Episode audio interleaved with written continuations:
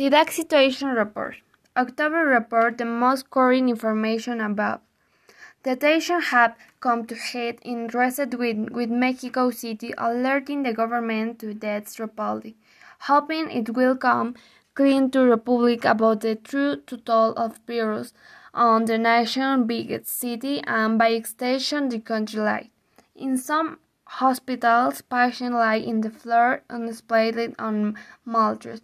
About the vaccine, I don't think that's so much different from what doctor had said. If you go and talk, he's totally meaning and the vaccine is still in process. The school, I think it it is a little bit more complicated. That maybe it was talking a bit or concert keep Dr. Atlas a chance to fully and when there will be school, there will be many precautions nationwide. The federal government has reported about 3,000 confirmed deaths from the virus, plus nearly 250 suspects of behind related. In a country of more than 120 million people. Dead. The government says Mexico has been fairly better than many of the world's largest countries and on Monday it is COVID-19 scarce statement that the final the two will be around 6,000 people.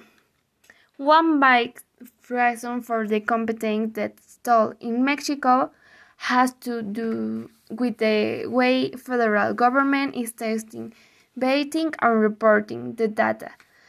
The official results include a two-week lag people familiar with the process said with many timely information is not about publicity.